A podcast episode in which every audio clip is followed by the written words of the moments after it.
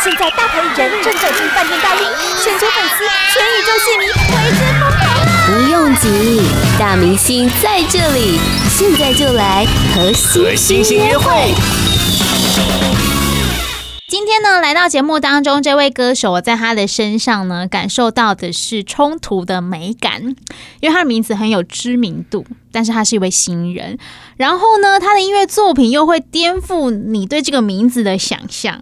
欢迎刘勇，听众朋友大家好，我是刘勇 Ozier，嗯，小孩好，你好，呃，刘勇这个艺名就是取自，如果那个高中没有忘 忘记给老师的话呢，应该都知道他是取自一个北宋的词人，就叫刘勇。那为什么你要选择这一位人物啊？我对他的生平很有共感，嗯、然后对于他的词词作也很。很喜欢，再加上他能俗能雅，对啊，他那时候最知名的是他能够在歌写青楼，就是那些给歌妓唱的，呃，服务客人的歌，嗯，很很有名，然后写的很艳，对，呃，以现在来讲就是很黄的意思，嗯，好，但他同时也可以现在流传下蛮多隽永很文学的作品，是，所以能俗能雅，就像音乐创作一样，很广度很多，你你要谈论音乐要讲什么都可以这样。嗯，其实我在听专辑的时候，也觉得好像蛮难归类你的风格。你好像有一个自己全新的类别，就是有很多意想不到的地方。比方说，我刚刚就说我会有一点先入为主，觉得说呃叫刘勇，然后中文系毕业的，国语系毕业，就觉得应该是这个词的方面会很咬文嚼字，嗯，但是又不是，就是你很多词都很直白。嗯，我觉得要能够，我听过一个 DJ 访问我，然后我很喜欢他的形容，他就他是玉林哥，也是很资深的 DJ，对，他说我。我的某些词作很像那时候他想到袁惟仁，像离开我啊，好、uh-huh. 呃，风走了，我留在雨里面，就是很简单的用词，但带一点意境。嗯，我还蛮谢谢他能够给我这么高度的。的的的肯定，然后拿袁惟仁来跟我比拟，这样、嗯、就是用一些简单的词汇营造出要的图像跟意境，这样。嗯嗯嗯。呃，如果讲到呃北宋的那一位刘勇的话，就像你刚刚说的，就是他就是雅俗共赏嘛。那在当时，他确实没有那么受到呃重用。对。但是呢，他在坊他的作品在坊间很流行。没错。对你来说。如果说就是今呃拉到现在来讲好了，就是呃被主流的奖项肯定，或者是说传唱度这件事情，对你来讲哪一个比较看得重？我觉得以现在来讲，大家会希望自己的作品能够流传，更多人听得到嘛。对，以现在的角度来讲，可是刘勇那时候很怪啊，他就是大家都认识他，皇帝也认识他，他的作品如此的风流，然后再加上如此的流行，可是。呃，他仍然心中带着一个他很想要服务百姓的梦想。嗯，在现在来讲，听起来很八股，就是你想要当官嘛，那考科举啊，明媒光耀祖先什么的。但是他不这么，他不这么觉得这是一个不好的事。他仍然就是一直去考，一直去考。然后他的兄弟姐妹都已经当官了，但是他还是他还是一直考，就是考不上。嗯，他直到六十岁已经。对于现在来讲是很老的年纪了，才考到一个相当于今天呃里长的一个职务啊，这是一个很不容易的。他带着这个梦想，从来没有放弃，但是他也有心里很大的冲突跟挣扎，因为连皇帝也觉得说，你就继续写你那些东西就好啦，嗯，不需要来考啦什么的。对他来讲，其实是一个很大的否定跟。打压，所以他其实心中内心的冲突是很存在的，以至于他也可以写出很很文学感的内容，嗯，跟情怀，嗯，再拉回你身上了，你觉得你在创作这部分跟他有相似的地方吗？我觉得就是我可能是投胎转世吧，没有啊，随便说的哈。那对于他的这样的生平跟内心对于梦想的渴望，真的是蛮。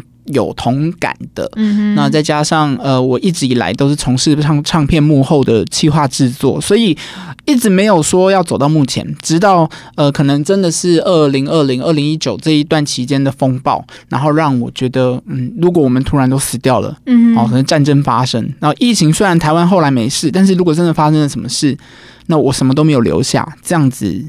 值得吗？这一生值得吗？所以回头来反思自己，那呃，无论对于未来是不是受到什么样的肯定或者流传度啦，嗯，至少对于自己的给予自己一个交代，我觉得这蛮重要的。是刚刚提到的这个专辑呢，就叫做《风波子》，在去年年底的时候发行。那我们呢，想要先来听听这个跟专辑同名的歌曲，是不是也可以帮我们介绍一下呢？好，二零一九年十月是我呃在那时候秋天嘛，嗯，然后好像大选，台湾大选也要到了，然后山雨欲来，那种感受突然很强烈。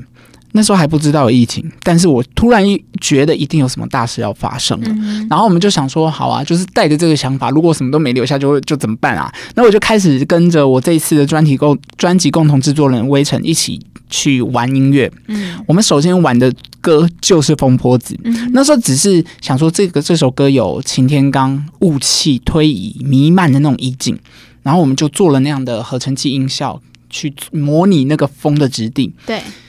很妙，后来疫情就发生了，嗯、那个病毒铺天盖地的来，就像是这首歌，好像是呃一种预预预感预知的、嗯、的事情。可是那时候二零一九年十月十月，我们就已经把它做出来，嗯、那种风，所以我们。所以，我们后来整张专辑就锁定在这个概念主轴下去，去去诞生。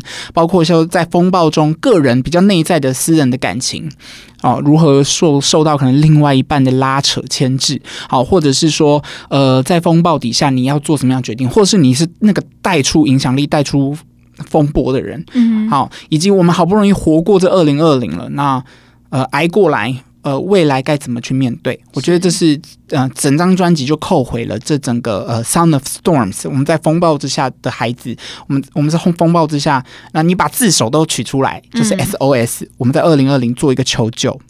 Podcast 首选平台八宝 B A A B A O，让你爆笑也让你感动，快到八宝发掘台湾最生动的声音。在这张风波子的专辑封面，嗯、你就可以看到一个蓝色很大胆的脸谱哦。你这个是耗时了多久完成的？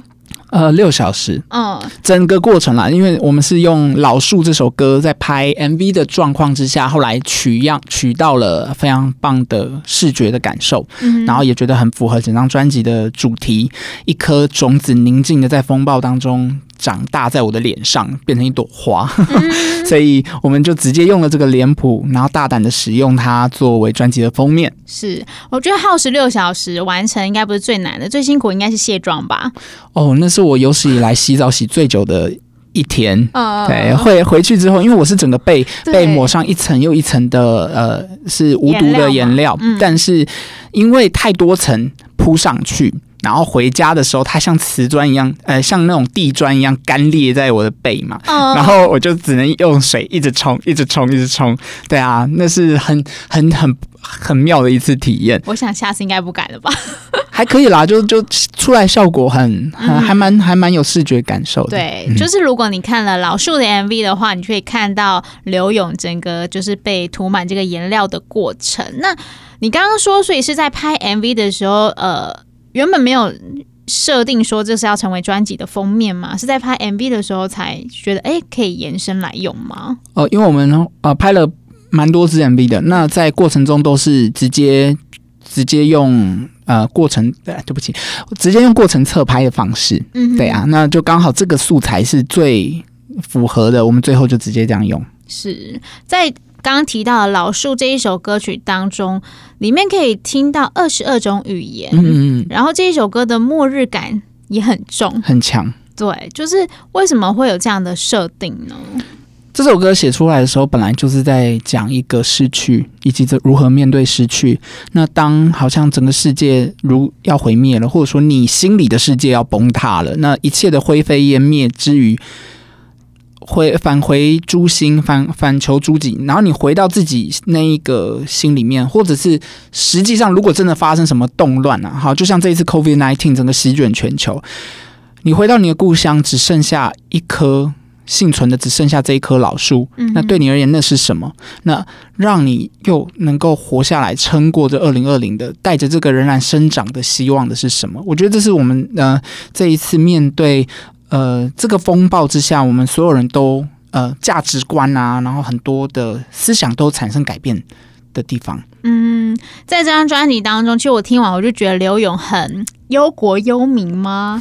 就是有很多刚刚提到，不管是因为疫情或者是政治的时局，那当然里面也有比较个人面向的，比方说爱情上面的困扰。对啊，可是爱情的歌曲也都是跟风有关。嗯，我们就锁定在你在风暴之中，感情的风暴，或者是一个思念的风暴。好了，你太想一个人，然后。嗯呃，专辑这一首歌叫呃秋呃落叶竹蜻蜓嘛，那等等的那呃，回到刚刚那首老树好了，二十二种语言当初其实没有这样设定，嗯，是等到歌都做完了，我们才觉得好像少了什么哦。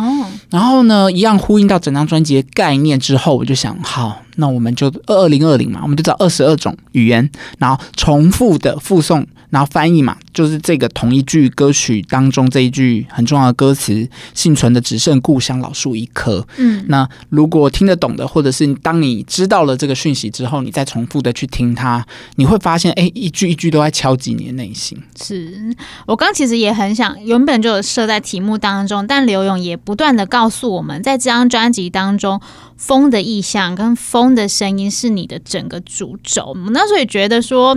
好像你就算看字面上歌词，你也可以感受到风的形象很重，像是海螺、嗯、风波子、女王头跟风，其实很多都跟它有关系，跟风这个东西有关系。没错。那你当时为什么会对于这件事情这么情有独钟呢？呃，情有独钟吗？我其实让希望。毕竟我是新人，然后是推出首张个人创作专辑，我希望还是有一个一致性的品牌形象。加上，既然是一个专辑，现在大家都听单曲嘛，就是串流自己听单曲，也不会去买实体。但是，既然要做专辑了，我就觉得我要把故事说完整。那就像小说一样，或者像一个散文集一样，串联在一个大主题下，我们谈各个面向。这个风暴，大家可能是受风暴影响的人，或者是带起风波的人。所以我觉得，就在这个完整的概念下，我就完成了十一首作品。对，嗯，是在里面有一。有一两两首歌，应该说两个曲目还蛮特别的，分别是第八首是呃第七首的试镜跟玄之又玄。嗯嗯，我那时候第一天想说，哎、欸，这一段 OS 是刻意录的还是侧录的呢？好，玄之又玄这首歌呢，实在是很有趣哦，因为那时候是我要离离开美国，哦，那时候在美国学表演，然后回美。回台湾之前就觉得自己会不会有没工作？其实一定不会没工作嘛。那学表演可以干嘛呢？对不对？嗯、开玩笑的。好，那学表演很好，培养艺术气息。但是我不是一个天性乐观的人，所以我会一直往最坏的方式去想。嗯，但是我还是要要，既然要回来，要给自己一个一个能够。支撑下去的动力。我这么喜欢表演，或这么喜欢从事这种音乐艺术相关的工作，那呃，我对梦想是什么？这是玄之又玄在讲的，就是我对梦想的看法。所以里面当中虽然说是一个很嗨，一层一层铺叠，很像音乐剧的一个编曲，但是其中当中一直对于梦想有很多的辩证。嗯，另外，因为已经有这样的画面跟思考跟编曲的点，所以我们其实在做的时候就觉得，哎。做完前面是不是该放一个很像演戏之前该做的事情？哦，我们想说做一个试镜好了。我们写了一套英文的脚本，然后再跟我在美国已经很知名的剧场演员在做排练，也是台湾人。然后我们在对的时候就觉得很有趣。那那是一个英文剧本，嗯，真的好像在试镜一样。可是最后收录进去就发现好像太空中英语教室了，哈哈，所以我们把它拿掉。嗯，但是因为在我们练习这个脚本过程中有侧录。所以你听起来就是，哎、欸，你们到底在讲什么？它其实是我们在练习那个要试镜的脚本的的的讨论哦。所以它是戏中戏中戏，嗯，对对对，所以就变得很有趣，就是这样子。大家听华语的听众也比较听得懂，说啊、哦，你们在讲有一点点英文单词还好，但是你比较多在探讨内在啦，探讨哎。欸这个人是谁？这样。是，其实你的音乐放在华语乐坛当中，因为可能华语乐坛这几年还是流行情歌为主，嗯嗯，嗯，所以像这样子就是合成器比较大量的使用的时候，是还蛮跳的，嗯嗯嗯，你自己对于，因为我觉得这个是很新。哦，就是如果呃，可能放出来的时候，一开始还蛮就是挑中啊挑战这个市场，你自己觉得呢？有有有有心是好事啊，因为如果做大家都一样的事，我可能就是就是跟大家都类似嘛。嗯那嗯，挑战是好的。如果你听到我的音乐感到焦虑的话，代表我我也诉说的不错，因为我这张专辑就是某些部分要让大家感到焦虑，或者说知道这个是一个焦虑的时代下的产物。那有些部分要让大家觉得哎被舒压，就是感情上得到释放或者是什么的。那我觉得哎。呃，每个每个人听的感受不一样啦，嗯、就是各自解读看看喽。是，好，那今天也谢谢刘勇，谢谢小嗨，谢谢听众朋友。八宝 B A A B A O 网络广播随心播放，跟随你的步调，推荐专属 Podcast 节目，开始享受声音新世界。